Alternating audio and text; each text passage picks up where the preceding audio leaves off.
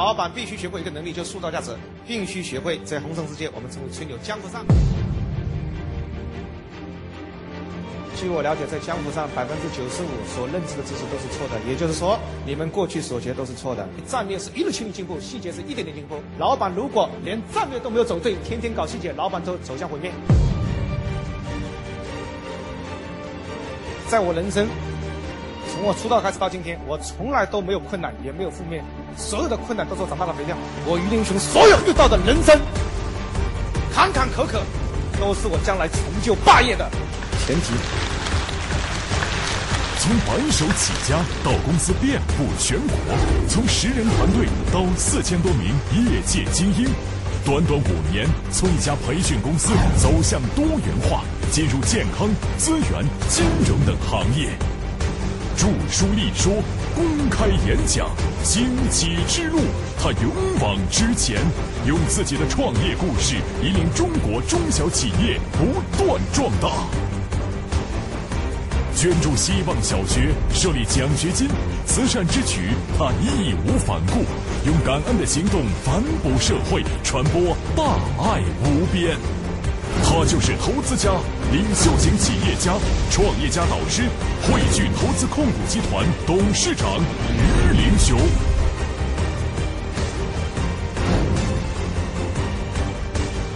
维持霸道者，方可图天下。领袖型企业家、创业家导师于林雄，首度公开五年创造十亿财富背后的领袖哲学思想，突破思维，直达核心，激发员工本源能量，持续提高企业核心竞争力。运管模式，精彩内容，敬请关注。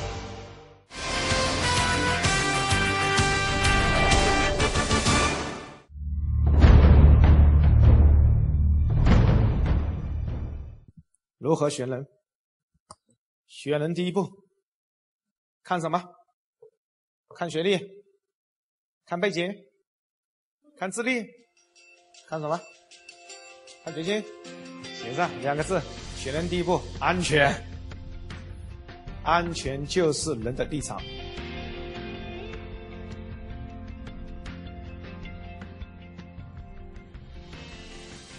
怎么表现啊？具体在公司表现为喜欢公司，喜欢公司文化，喜欢团队，喜欢老板。老板此生永远只用一种人，就是安全的人。何为安全？就是立场一致的人，忠诚于公司这个立场，忠诚于组织这个立场的人，我就重用。凡是不忠诚组织这个立场的人，我都绝对不会重用。听懂的举右手确定一下。所以具体表现为喜欢公司，喜欢公司文化，喜欢团队，喜欢老板。凡是在公司上班这方面没有表现出来的人，就代表他立场跟公司不一致。听懂的举右手确定一下。所以老板选人就选这种人。但是我们民营企业犯个错误，几乎一百家企业一百家全犯错，没有几个企业对的。咱们都是反过来的。这就是为什么无数老板跟我讲说八零后靠不住，大学生靠不住，走马观花。现在无数企业已经发生什么事情？无数企业都有个毛病，除了过去创业的老员工留在公司之外，现在招一批死一批，招一批死一批，招一批死一批。听懂的举右手去练习啊！你说这种企业还有未来吗？你还不改变，还不蜕变，还认为自己是对的，还认为年轻人错了？年轻人没有错啊！时代在进步啊！每一个时代有每一个时代的价值观，每一个时代有每一个时代的逻辑。你不适应时代，就被时代淘汰啊！听懂的举手确定一下。等你老了，谁会记得你？你不去改变，谁改变？就这个道理。所以我们的问题是放在哪里？我们的问题在于，我们永远在选我们喜欢的人，没有选喜欢我们的人。这是我们在面试的时候、找员工的时候最大犯的错误。举例，老板在办公室面试员工，面试二十个，二十个员工走进办公室，啪开始面试。一个一个来，咔咔咔，像像公安局审犯人似的，就审。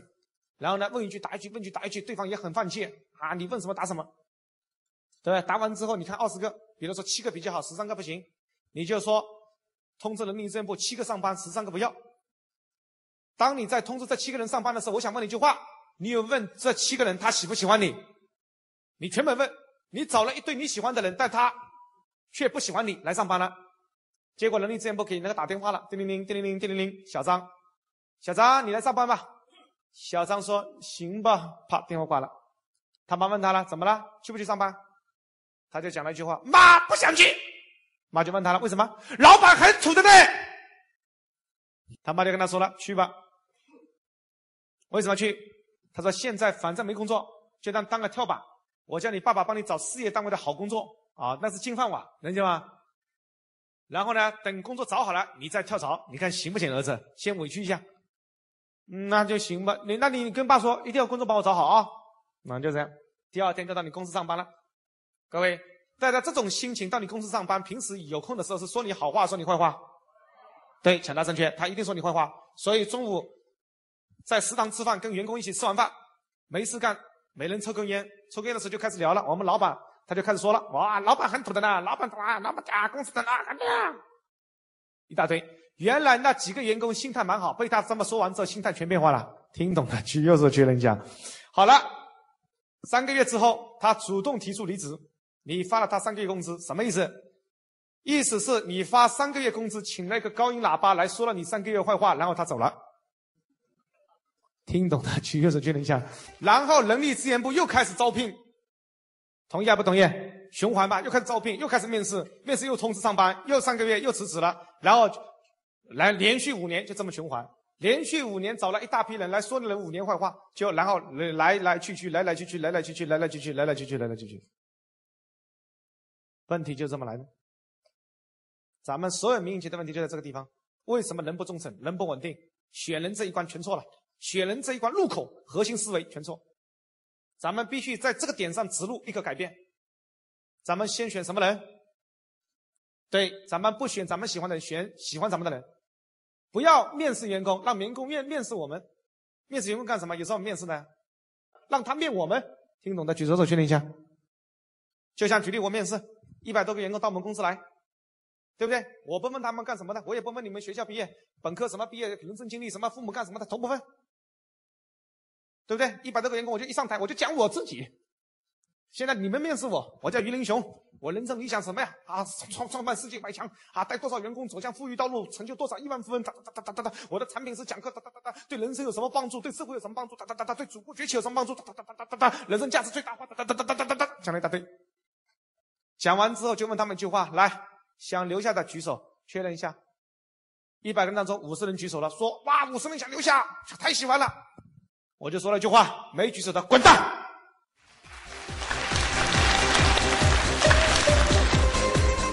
你对我都不感冒，我还面你干嘛？对不对？我之所以面试你，就是因为你对我很感冒。听懂的举手确认一下，是不是？那不就这么回事吗？我找死啊！我去追一个我不爱的人，男人找女人也是一样啊，永远找喜欢自己的人啊，怎么会去找自己喜欢的人呢？又不喜欢你，那不找死吗？痛苦死好了，一辈子没有自我，男人。强大自我如何建立？不就这么建立起来的吗？对不对？那就明白了吧？就这点事情，咱们在江湖上稍微生活几年，全弄懂了。但问题不好意思啊，红尘世界人全没弄懂啊。你就明白，就这点常识，咱们无数的教授就一辈子都弄不懂。我都不知道在研究什么管理学理论，人家就这这这点思想就搞不懂。咱们选的路口，核心植入点，啪一错，后面全部点错。娶老婆，核心点一错，全错。女人一样找老公，核心点一错，啪全错。一个男人不喜欢你，还哈我喜欢这个男人啊，我要生要死，找死！我跟你讲，女人一辈子没幸福。有安全感吗？你有安全感吗？男人不爱你，你有安全感吗？啥安全感都没有，每天提心吊胆，生怕被他怎么？这样抛弃，每天生活在颠沛流离、心惊胆战当中，战战兢兢，如履薄冰。所以我经常劝很多女人：男人对你这么差，还不离婚？脑子都有问题的，你要这种男人干嘛？男人多的是，脑子有问题，找一个爱你的，听懂的举右手确认一下，好好疼你，是还不是啊？员工也一样啊，员工只有爱公司、爱老板、爱团队、爱文化，他才会有忠诚度跟执行力啊。听懂的举右手确认一下，他不爱你，他怎么会忠诚度呢？这个人品好坏有没有关系啊？没有关系啊。我们好多女士人品都很好，那你问让她干活试试看，她能为你干吗？对不对？你比如说，你叫我们员工给你烧饭试试看，他能给你烧吗？他不会给你烧啊。这个跟人品好坏没关系，跟他爱不爱你怎么样有关系啊？跟员工人品好坏、学历高低、背景好坏都没有关系，只有一个原因：他是否喜欢你，欣赏你这个老板，欣赏公司文化。一看文化就觉得激动，哇，这个公司太伟大了，就这种感觉。一看老板，哎呦，老板是我榜样，我未来要成为他这样的人。你看，你就明白了。就一见到老板就知道，我未来二十年之后也要成为他这样的男人，就这种感觉，对不对？那他在他他在讲刚加入公司啊，一看到老板就讲，哎呦，这是我们老板啊，太土了，哎呦不要，那不就飞了吗？对不对？老板必须成为员工想成为的人，立刻产生领导力，能理解吗？员工为什么跟随你？很简单，员工看到你就看到自己的未来。员工为什么忠诚？就是看到你看到自己的未来，立刻忠诚。员工看到你看不到自己的未来，立刻没有忠诚度。人家这就是背后的玄机。就像很多人都问我老师，为什么你的员工看到你如此忠诚？很简单，他看到我就看到自己的未来。哪个年轻人想不想成为我这样的男人呢？就是大学生一加入公司，一看到于老师，哎呀，这就是我要活的日子，忠诚度立刻提升。听懂的举右手确认一下，能理解吗？就这么简单。佛祖之所以有十八信徒，因为所有人都想成佛。佛祖就是想他想要成为的什么人。佛祖就有了十八信徒，这是这是领袖背后的玄机，杀伤力极强，句句核心，句句都是你过去三十年根本就学不到，什么大学里根本学不到，学一辈子学硕士博士都没用，所以咱们必须在这个点突破，指路哪一个点？咱们挑挑什么人？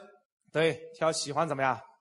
写上核心点指路，喜欢我们的人，永远先找喜欢我们的人，再从喜欢我们的人里面找我们喜欢的人。举例，那五十个走了，五十个留下，我就问他们呢，来，小伙子，人生有什么理想？对不对？人生么什么什么理想？将来想成为什么样的人？过去看过什么书？人生有什么榜样？榜样为什么你他成为你的榜样？我就问这个问题了。我问的问题跟你们所有面试员工的问题都不一样。你们问的那问题我都不问的，为什么？你们那问的都是废话。什么过去在哪里上班了？为什么辞职了？你问他干嘛呢？你问他为什么辞职？他能说是被老板开除的吗？他一定说是怎么样？那家公司不好啊，听懂的举手的确认一下。你问的所有的话，他问出来都是假话，没有去真真话的，没必要问。而且简历里面都写明了，咱们永远不问这些话，咱们永远找核心点，直路，你就明白。把话问完，发现这五十个里面二十五个我比较喜欢，二十五个我不喜欢，那怎么办？我就说了句话：二十五个滚蛋，二十五个我喜欢的留下。为什么？因为这二十五个既喜欢我，我也喜欢他，叫相亲。相爱，世界上只有一种爱情能长久，那就是相亲相爱的爱情，学生？员工只有喜欢公司，他才会产生忠诚度、执行力，跟所有外在条件没有任何关系。举例，学历、人品、背景等。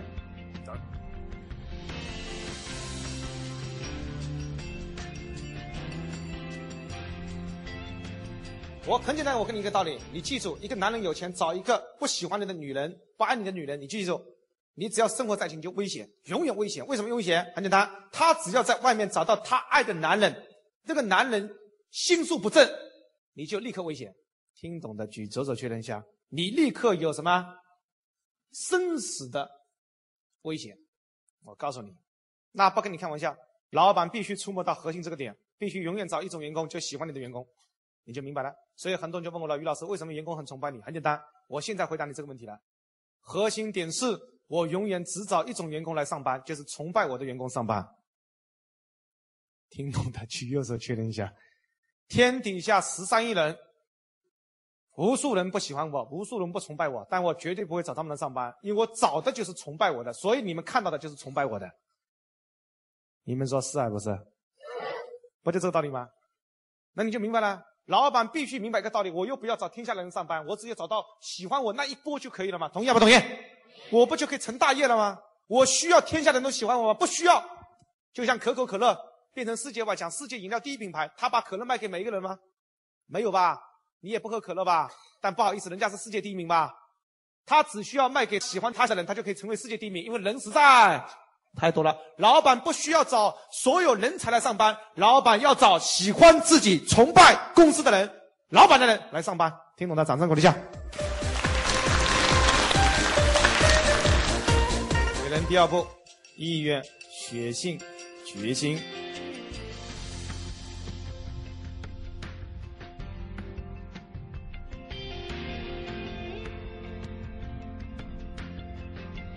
我们花三千块招聘员工的躯体，跟要招聘员工心中的那只鬼，绝对的欲望跟相对的无路可退，就会造成一个人的鬼比较大。如果一个人他没有欲望，加上他后路有退，这个人的决心就会比较小。所以我们招人的时候，必须，天生我们要找那些决心比较大的人。老板之所以成为老板，是不是天生意愿比较大？同意还是不同意？老板在朋友圈子为什么成为老板？同学们，无数人都没有成为老板，你成为老板，核心问题在哪里？不就是你决心比人大，血性比人强吗？不就是你决心比人大吗？无非就这么简单。这种东西是与生俱来，一半是与生俱来，一半是后天形成。后天靠什么形成？后天靠两个东西形成：一贫穷，就是无路可走。听懂的举手，请下。所以，伟大的人都是从什么地方杀出来？绝路里面杀出来。你去看看他，人生历史上所有伟大人物都是绝路杀出来，因为他无路可走，所以他只能前进。所以，天底下所有做业务做得好的人，都是穷人家的孩子还是富人家的孩子？对，穷人的孩子，富人的孩子永远做不好销售。为什么？他有路可走。所以，招聘员工第一条叫无路可走，越是无路可走者，越是怎么样？执行力强大。第二条叫绝对的欲望。何为叫绝对的欲望？此人欲望比较大。他的执行力就比较大，只能欲望比较小，就执行力比较小。一个男人二十几岁踏入社会，连名牌都不感兴趣，这个人你就不能用，或者叫不能重用。一个男人连名牌都不感兴趣，买辆好车都不感兴趣，我保证他做事业也没有动力，没有决心，根本不想改变命运，根本也做不了总经理。当然，做业务更做不好。结账，鬼的大小，五十天生。五是后天形成，后天形成核心两点：一叫无路可退，二叫绝对的欲望。一个女生家庭比条件比较好，你就不用用了，根本就没有执行力。只要老爸老妈很有钱，肯定没执行力，因为他有路怎么样可退，这是后天形成百分之五十。当然，也有人家庭条件很好，骨子里与生俱来，这种人都比较少。有的人选员工选学历，有的人选背景，我选择什么东西？我选心中的鬼。你说是我成功还是他成功？你就明白了吗？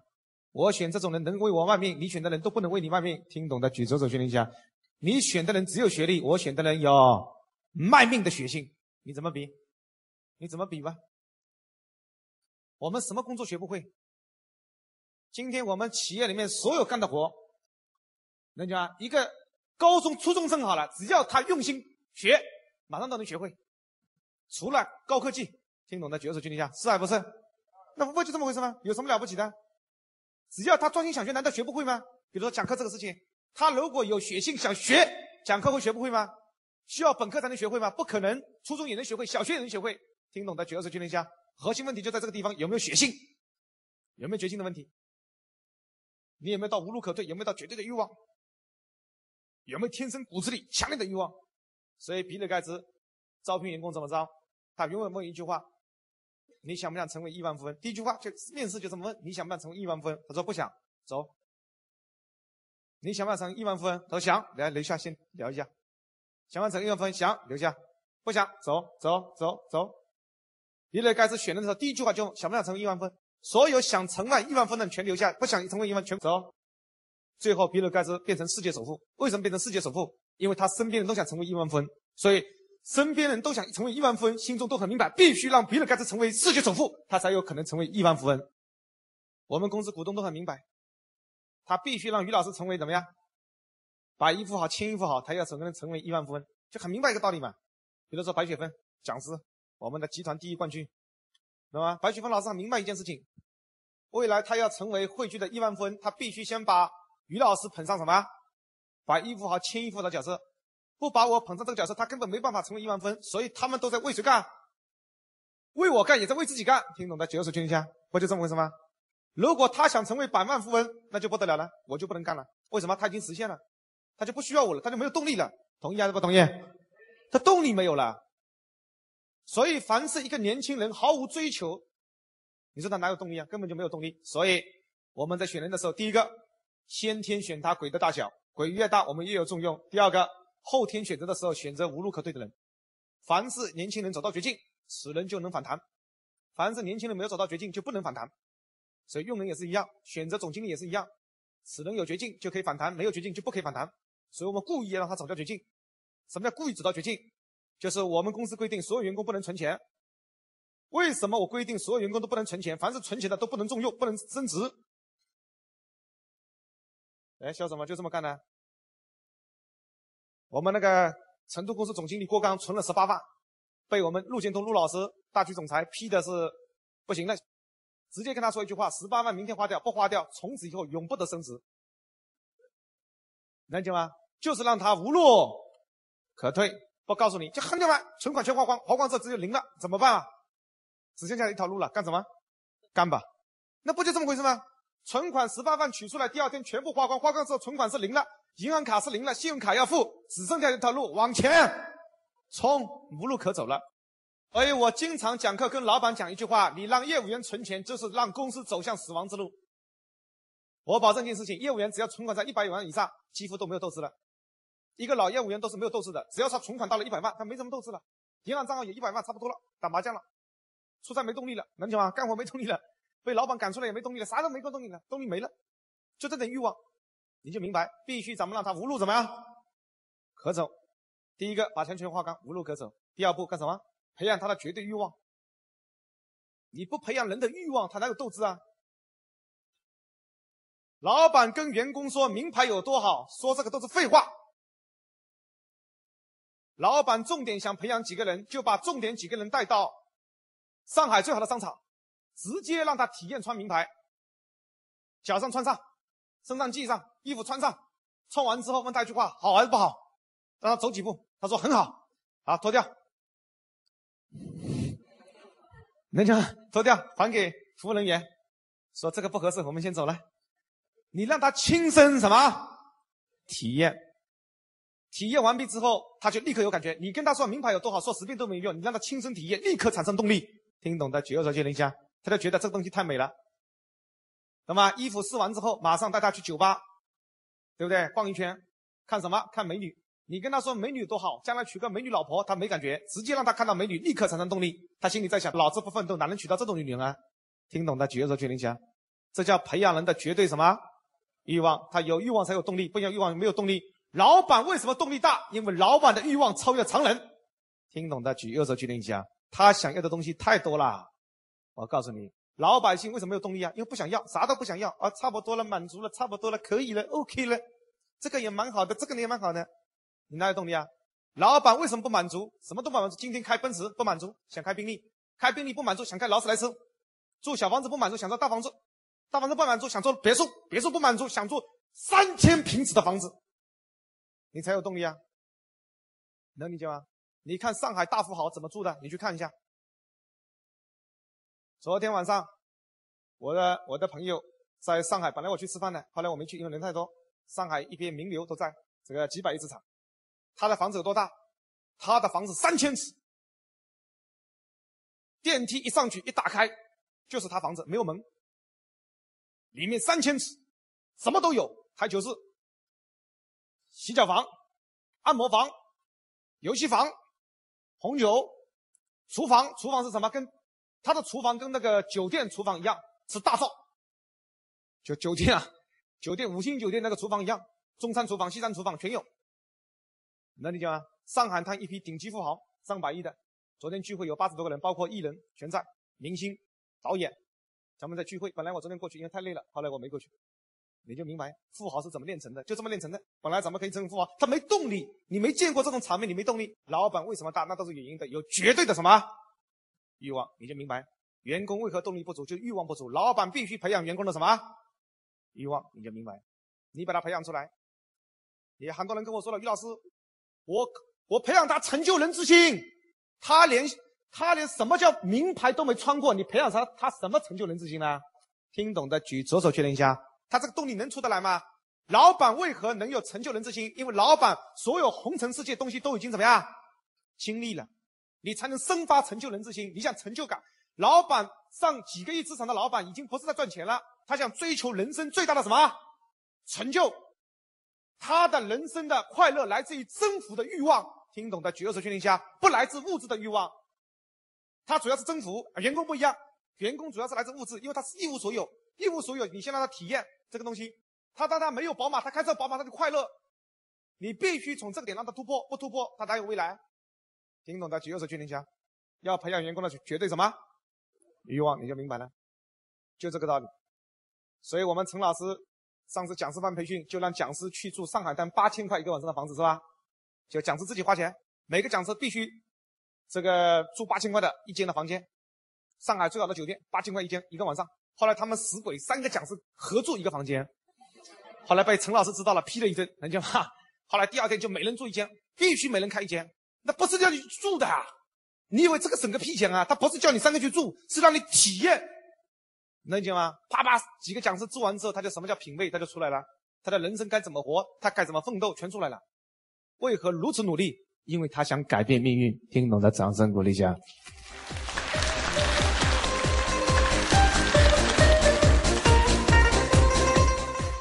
老板自己搞得像农民似的，员工也像农民似的，你说有动力吗？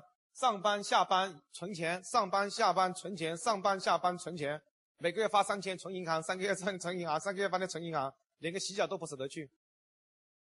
你还让你的员工努力奋斗，加班加点？哼，笑话！我从来没见过一个没有欲望的人会加班加点的。听懂的举左手确认一下，你就明白了。所以你会看到我们公司好多客服女客服背的全名牌，我们很多老板娘来上我的课都比不上我们女客服穿的衣服跟背的包。你看咱们很多女客服干得好，她全背什么？这个这这有的香奈儿，有的迪奥，普拉达，是吧？全这么，这这是普通员工啊，这是，咱们的这个场面啊？你就明白了，老板娘来这里上课都比不上，啪一看到我们员工就傻了，就说是员工都背得比我好，老板娘直接崩溃啊！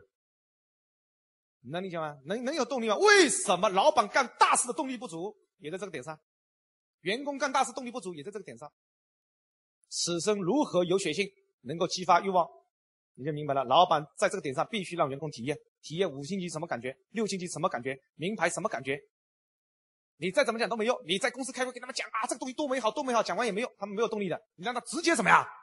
歘，体验，啪，体验完之后就知道这个东西多好。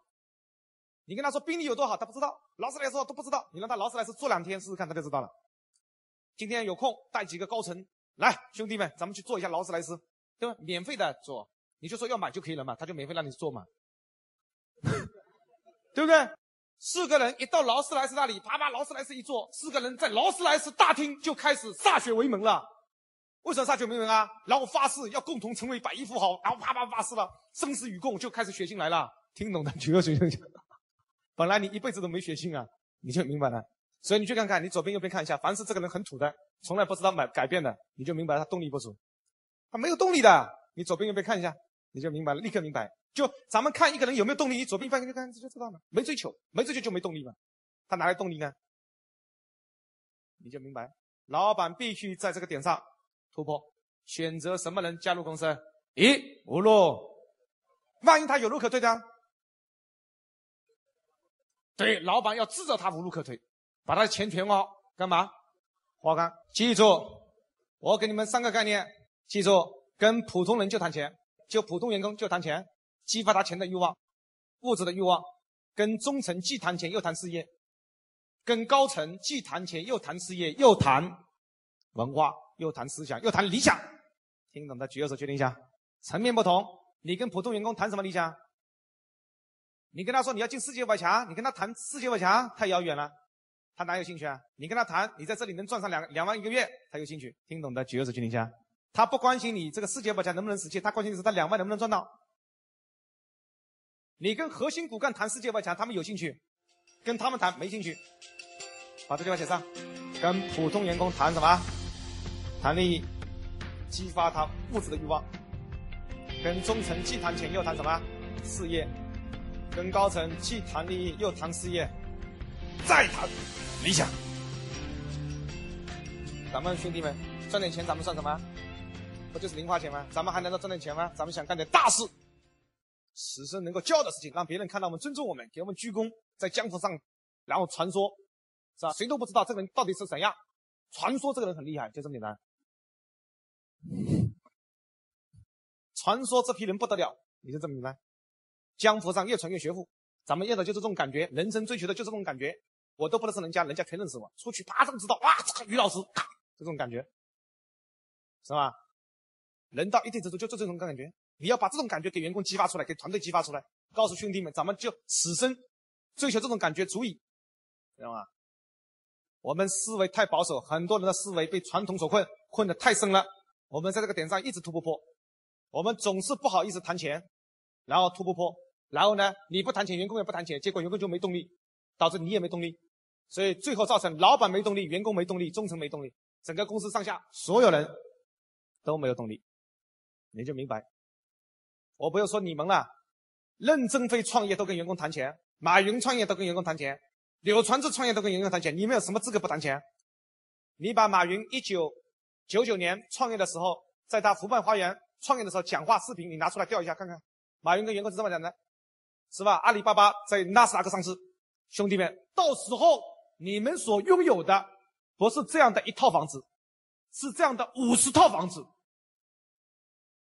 甚至占他的五百套房子，他这么讲的，听懂的举手决定一下，能理解吗？马云也谈，柳传志也谈，任正非也谈，你们有什么资格不谈？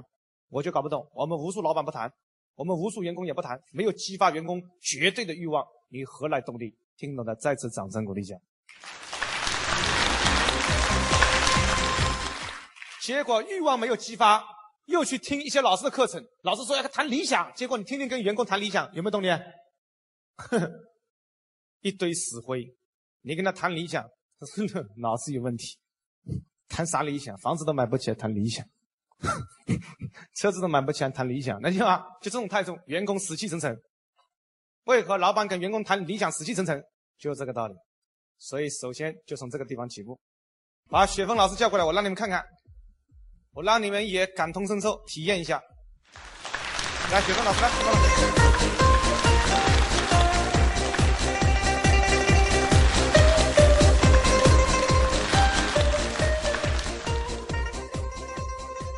这个白雪峰老师，这个介绍一下，四年多前加入汇聚，公司创业大概三个月，雪峰老师就加入汇聚。加入之前，雪峰老师大概年收入大概七八万，啊左右，这个这个档次。加入会去，应该说从几百块底薪开始吧，啊几百块底薪，就这个层面开始。目前雪峰老师年收入几百万，啊也是公司股东。这条皮带两万六千八，这套西装一万八。这件衬衫四千五啊，手表二十万，卡地亚金表，钻石是吧？皮鞋多少？七千八。七千八，你看就这个档次，就这个档次，能能理解吗？他他为什么他有动力？从几百块钱起步，几百块底薪起步，他还有动力成为集团第一名讲师？能理解吗？他把命交给汇聚，就这样子。他他他他他他动力哪里来呢？他就就这个体验出来的，就必须叫他体验啊！啪一体验他就知道了，男人该怎么活，他就明白了，此生该怎么活呢？他立刻明白，就这一辈子该怎么活，他就，就想法就来了，然后他就赚钱了。他一赚钱，公司不就赚钱了吗？公司就是从这些人身上是吧抽税抽点税吗？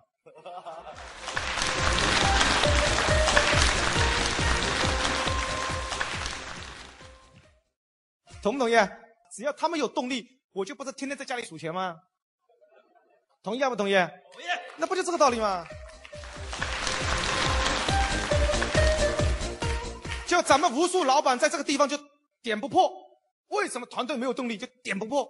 所以从四年之前拼命让雪峰老师体验啊，员工把讲师，凡是高层要培养的全抬去体验，体验名牌，体验豪华，体验酒店，体验消费，是吧？甚至让他看美女，将来娶美女做老婆，他动力就来了。男人没钱，你娶个屁呀娶，谁嫁给你啊？那实实话实说好了，同意不同意？那那那不就雪峰老师档次啪一上去，他不就来了吗？他就立刻来了吗？还有一点你们要明白呀，他越是穿着品味高，他成交顾客越容易啊。对，你老板不做十亿以上营业额，他是不出马讲课的，能解吗？所以你们这里听过雪峰老师课的企业，一定是十亿以上的，同不同意？啊，三一重工，你看四十亿吗？江苏公司做四十亿，那雪峰老师去讲的嘛？就就他现在十亿以下他不出马的，十亿以上他在出马。能理解吗？然后他一出马的时候，老板一看他那噱头，就知道不是骗子，就付钱给他了。那不开玩笑啊！他去讲课，讲完课一般都收几十万啊，收十几万、二十几万的支票啊，三十几万支票。老板凭什么一见面就给你支票三十万？凭什么？不就凭看看上去不像骗子吗？同不同意？啊实话实说吗？就是老板为什么愿意把三十万付给他，就一是因为他这个一看这个架子就知道赚过钱的人，同不同意？他都不好意思。再加上雪峰老师有个特点，每次成交的时候就手手手表戴打个手？手表戴着，对他都是手表戴左手，他手表都是在手表晃出来，都都这样的，啪啪晃出来，然后在老板面前来，张总定这个。这个一一戴十八比较合适，把手表给那个老板啪啪亮相，你知道吧？老板一看他手表戴几十万，立三十万就付掉了，就知道一个手表都戴几十万的人不会骗他十几万。同意的举手举一下，是啊不是啊？所以雪峰老师成交率多少？大家知道吗？百分之一百成交率啊！什么叫百分之一百成交率？十以上老板让他成交，就他只要出一场就拿回钱，拿一场多少钱，就没有个不成交的。你去看，我们把集团公司、上市公司跳出来，大老板跳出来，雪峰老师啪一出马全成交。所以公司 VIP 客户大部分都他成交的，就就就就他出马，他一出马就是一出马就钱。你看有些讲师就不行了，穿的土不拉几的，一出场就收不到钱。这没办法的，你人土不拉几的老板能给你钱吗？听懂的举右手确认一下。老板本身就土不拉几，结果走出来员工都土不拉几，你说谁给你钱啊？不就这么回事吗？老板必须提升品味，带着团队体验生活，生活品味一提升，欲望一建立，动力一增加，所有一切都解决。听懂的掌声鼓励一下。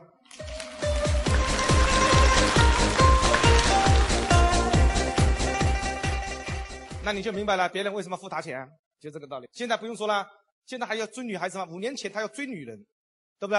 看到一个女人挺喜欢，他追去追了做女朋友做老婆。现在还要追吗？现在喜欢他的人已经不得了了，主动吸引，是吧？所以我说过的话，男人必须要有什么实力跟品味嘛？实力品味一建立，啪都有了吗？知道吗？昨天昨天我们公司坐在后面的几个小女孩就一直问我，他前面那个帅哥叫什么名字？帅哥叫什么？就就是你啊，都都想认识你。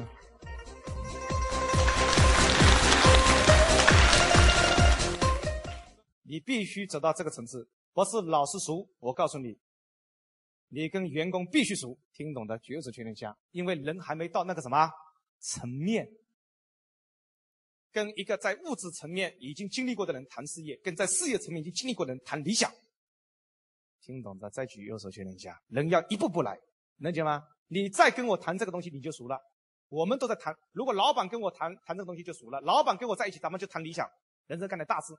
此生要么怎么样，不干，要干就一鸣惊人，要跟那个那个大师。那我们还在谈的穿什么啊，穿上皮鞋啊这种东西吗？这就不谈这个东西了。除非老板很土，我就建议他你要改变，就这个道理啊。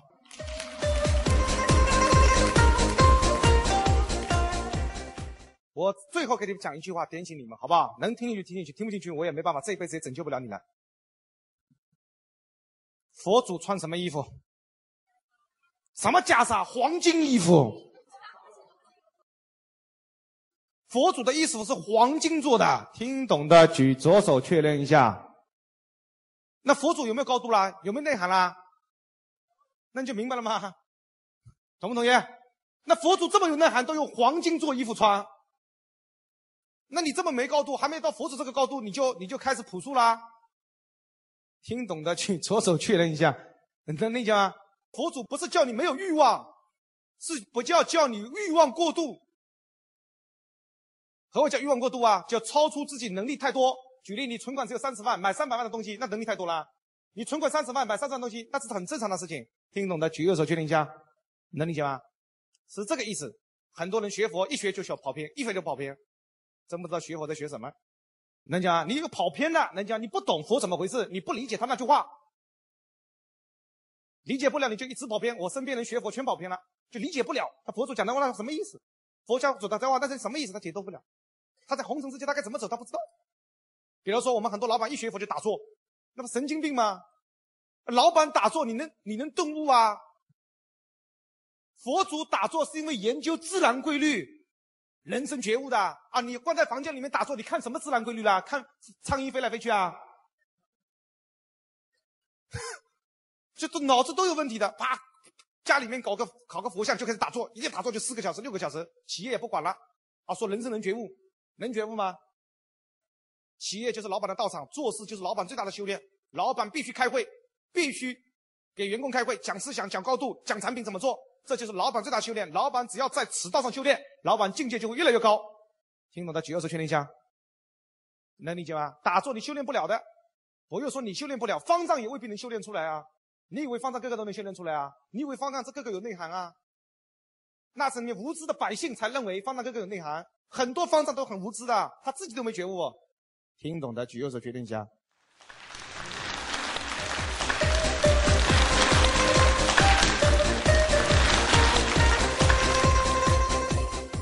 同志们，解脱吧，好不好？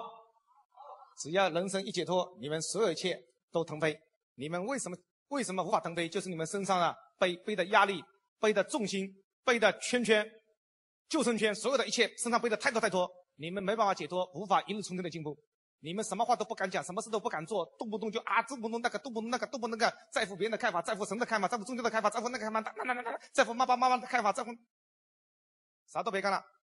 把所有一切全脱掉，告诉自己，我就是我，我有自己的主见，我要一飞冲天。听懂的，掌声在这鼓励下。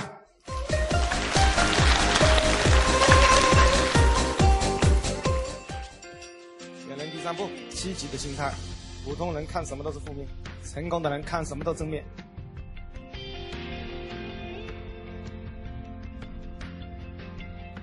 大成者直接将负面转化成正面。同样一件事情发生，有正反面吧？普通人看反面吧，成功人看正面吧，对不对？大成者直接将所有负面转化成正面吧，根本在他眼里根本就没有什么负面。人的区别就在这个地方，你就直接用这句话你来定义自己到底是什么选手，普通选手还是高手还是高高手？你要直接定义。过去你看问题是负面的多还是正面的多？罗马是什么人建成？是积极的人建成还是消极的人建成？所有罗马都是积极人建成，伟大帝国都是积极人建成，你就明白了。毛主席是积极啊，消极啊？他不积极，他怎么可能建成共产党？伟大的共产党建立呢？他怎么可能祖国胜利呢？两万五千里长征怎么可能走过来呢？你知道两万五千里长征有多少人死掉吗？多少人饿死吗？多少人吃树皮吗？多少吃草根吗？多少人逃走吗？最后只剩下八千人，风雨共，拉着手，有血性一起走过来。凭什么？凭的就是坚强的意志，百折不挠的精神，凭的是什么？积极的思维。听懂的举手举一下。毛主席闹革命的时候，有一次被蒋介石打得稀里哗啦，围剿，上井冈山的时候只剩下一千个员工，林彪没有信心了，就问了他一句话：“主席啊，红旗还能打多远？”毛主席说了句很伟大的话，叫“星星之火可以燎原”。然后主席发现不行了，这一千个人心态动摇了，他就开会了，把一千个人组织起来，他就讲话了：“同志们啊，你们把手伸出来。”同志们就把手伸出来。他这个拳头呢，是直接打出去厉害呢，还是伸回去打出去厉害呢？同志们说了，当然是伸回去打出去厉害呢。然后毛主席就说话了，他说：“我们上井冈山不是逃跑，我们是把拳头伸回去，明天更好的打击敌人。”一千人听完之后觉得太有道理了，太有哲学了。主席万岁！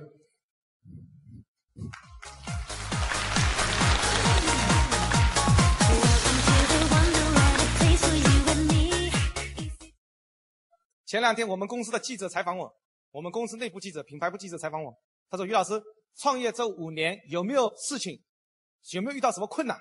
他一问我问呆了，我说：“好像没什么困难了。”他说：“于老师，不是有什么事？什么事？”哦，想起来了。我说：“在你们眼里是困难，在我眼里那都不是困难。”我跟他讲了一句话，我说：“没有这些困难，哪有我长大？所有问题都是历练我长大的肥料。”听懂的举手决定一下。公司有没有问题啊？那正常啊。有一次我公司一个核心高管给我发短信，老师有人造反啊，我就给他回了条短信，知道了。他啪又回过来了，老师有人造反啊，你不急啊？我说知道了。两个知道了，他等不及了，他电话啪追过来了。他说老师有人造反，我说什么事情呢？不就有人造反吗？他说有人在联合很多总经理要造反要起义。能讲？电话打给我，我又说一句话，知道了。说：“老师，你脑子瓜脑袋瓜没生锈吧？” 我说：“没生锈。”我说：“不就是造反吗？能理解吗？明天把他灭了不就好了吗？” 是啊，不是啊？那不就这么点事情吗？急什么急？我说：“所有每一次有人造反跟起义，都是练就我的帝王之才。”听懂的，掌声鼓励一下。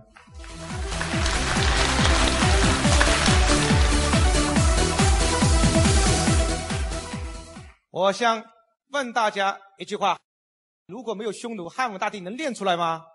如果没有吴三桂，没有鳌拜，康熙能成为千古一帝吗？答案是能还是不能？完全不能吗？那为什么这些人能成为千古一帝？就是因为历练吗？人生无数的生死、生死边缘的历练，让这些人练成帝王之才、千古一帝吗？不就这么回事吗？老板领导几个君子算什么？很多老板就说了：“于老师，我团队很稳定，我一看都是老实人。你有个屁本事啊！你有本事加了几个小人看看。”老板的本事不是领导君子，老板的本事是加入几个小人这样的领导。听懂的举左手确认一下，这是老板的本事啊。那小人来干嘛呢？小人不就是让我们来玩的吗？那你怕什么？那么说于老师这个人品不好，怕什么？我故意把他放在那里，我来玩的，你知道吗？每天上班无聊玩一下，那不就这么回事吗？玩一下不就我长大了吗？我啪啪一玩小人，我就明白小人的心态、小人的人性、小人的一切，我都了如指掌啦。过未来公司出小人，我哒哒哒全搞定了，那怕什么？我已经练成火眼金睛了，现在我啪一看就知道哪个是小人。就不是跟你开玩笑，员工，我现在加入会，任何人逃不过我的眼睛，啪啪啪，五分钟我就看出来这是小人还是君子。练就这种本事，怎么练出来的？不就是过去不断的有小人在我身边吗？反复让我认吗？哦，这是小人，这是小人，这是小人，后来知道了。如果没有这些人出现，我怎么会知道呢？听懂的举右手举一下。所以我昨天跟你讲了一句话：特别谦卑之人都要小心。凡是特别谦卑之人，谦卑过头的都是小人。能讲吗？只有两个原因：要么极度不自信，要么就是想从你身上拿着什么。一个员工老是拍老板马屁，为什么呢？无非就是不想通过正规渠道得好处，想通过跟老板拍马屁得到原则以外的好处。听懂的举手确定一下。他就这么回事吗？他当他得不到的时候呢，他心态怎么样？他会恨老板恨得要死啊！如果他拍你马屁，他得不到，我告诉你，他心胸极度狭隘。他怎么想的？我这么为你这么拍你马屁，你还不给我？完了你，他一定搞死你。听懂的举右手举一下。所以老板是被什么人搞死的？都是被小人、被那个特别会拍马屁的人搞死的。能讲几乎都是这样子。你去看了。所以我身边有个特点，凡是特别会拍马屁的人，我从来不重用。所以我们公司一个以前有个股东啊，用了一个拍马屁的人啊，我直接跟他说了，我这人不能用。他说这个人很忠诚，我说不能忠诚。他把他评为什么员工什么十大员工什么，我说不能评这个人。他为什么不能评？我说特别会拍马屁，我保证人品不好。过了半年，这个人就被评他了，还把公司的钱给接走了。他后来傻了，他说你怎么知道呢？我说我怎么知道？火眼金睛，能讲什么什么都没见过了，一看就知道这个人行还是不行。听懂的举右手确认一下，就这个道理。所以老板不要怕。怕什么？所有一切的问题是你历练什么机会？所有问题都是老板长到什么肥料？听懂的去左手确认一下，不就这么回事吗？我去浙大演讲有一次，六百学生听我讲课，很多年前，六百个学生呢，全都是本科、硕士、博士。当时呢，我讲了几句话，我说：“同学们，我之所以能有今天，其中两个原因，一个浩瀚的经历阅历。我说浩瀚经历阅历直接让我觉悟。”人生获得真实的体验之后，获得体验的智慧。我说你们没有，你们为何没有？很简单，我十九岁下踏入社会，颠沛流离，你无数挫折，而你们都在大学读书，你们没有浩瀚的经历，所以你们人生绝没有快。第二个，我人生觉悟是用高人指点。你们在大学里读书，我十九岁踏入社会，听的是亚洲第一名老师、世界第一名老师、人类第一高手的课程。你们也在学习，我也在学习，但是你们学的是普通教授，而我学的是一等一高手。听懂的举左手确认一下。我说，我之所以人生觉悟比你们快，就是用两大法门直接让我打一日千里冰封。说完话之后，有个大学生就说：“吕老师，我后悔读博士啊！”就这样，跟你一样，高中毕业不读书多好啊！你看，就这样来了，一大堆学生在那忏悔啊，后悔读大学，后悔读浙大。我后来就说了一句话，我说：“你们都是笨蛋。”他们说：“为什么老师是笨蛋？”我说：“很简单。”我说我为什么在讲话？因为我没有读过浙大。他们就问我了，老师，如果读过浙大，你怎么讲话呢？那我说就变了呗。他说你讲讲看。我说再来一遍，坐下。我就又开始了。我说各位同学，你们好，我来自浙大，我曾经浙大毕业。我之所以有今天，其中有一个原因很重要，那就浙大毕业。浙商能成为中国第一商帮，就是因为浙大的用誉，没有浙大就没有浙商。听懂的举手请一下。在中国要成为商人，必须上浙大。